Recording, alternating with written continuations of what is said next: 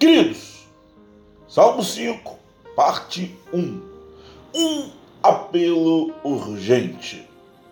Você já reparou como o salmista começa este salmo? Não? Sério? Olha os verbos: gemer, atentar, gritar. Agora, por que o salmista inicia este salmo com o coração tão apertado, desesperado e preocupado? Então, qual o problema?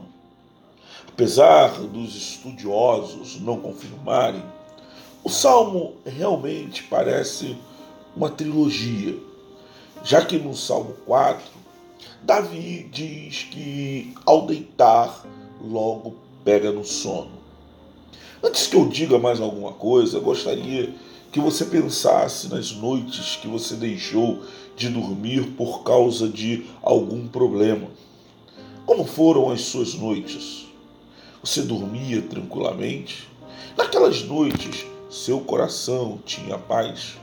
Você chorou alguma vez? Ficou inquieto? Pois é, você é como a garota estranha. Hã? Deixa eu contar para você. Ontem ela dormia para esquecer. Hoje passa a noite acordada, com medo dos pesadelos, dos pesadelos que podem vir. Mas e se você pudesse dormir tranquilamente? O apelo urgente pela manhã mostra que Davi teve uma noite tranquila.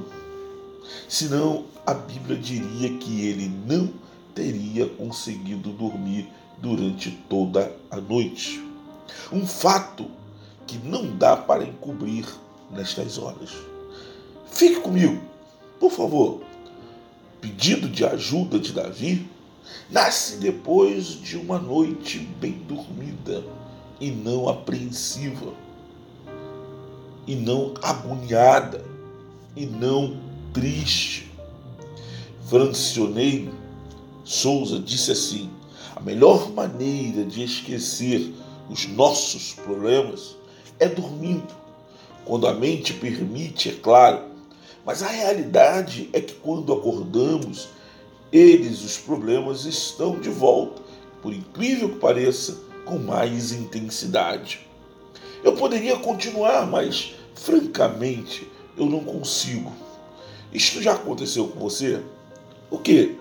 Da sua mente não te deixar dormir por causa dos seus problemas? Já? Então, aqui está a lição que Davi gostaria de nos dar nestas primeiras linhas. Sabe qual é? tenha, tens algumas coisas, tens alguma coisa para falar com Deus, fale antes de dormir. Se você tem alguma coisa para falar com Deus, fale antes de dormir. Em paz me deito e logo pego no sono. Em paz me deito e logo adormeço. 2. Durmo em paz e em segurança. Três, ao acordar, coloque diante dele toda a sua angústia do dia, do dia anterior, porque a luta ainda não acabou. Quatro, nunca duvides de que o Senhor está pelejando a teu favor. Aqui está algo que provavelmente você não sabia ou que negligenciava. O segredo de tudo está na oração. A bondade de Deus se manifesta na oração. Miqueias não tinha dúvidas disto. Por isso disse: Eu, porém, olharei para o Senhor e esperarei no Deus da minha salvação. O meu Deus me ouvirá. Miqueias capítulo 7, verso 7. Deus jamais rejeitará um coração contrito. Amém? Graça e paz. Deus nos abençoe. Até amanhã. Fui!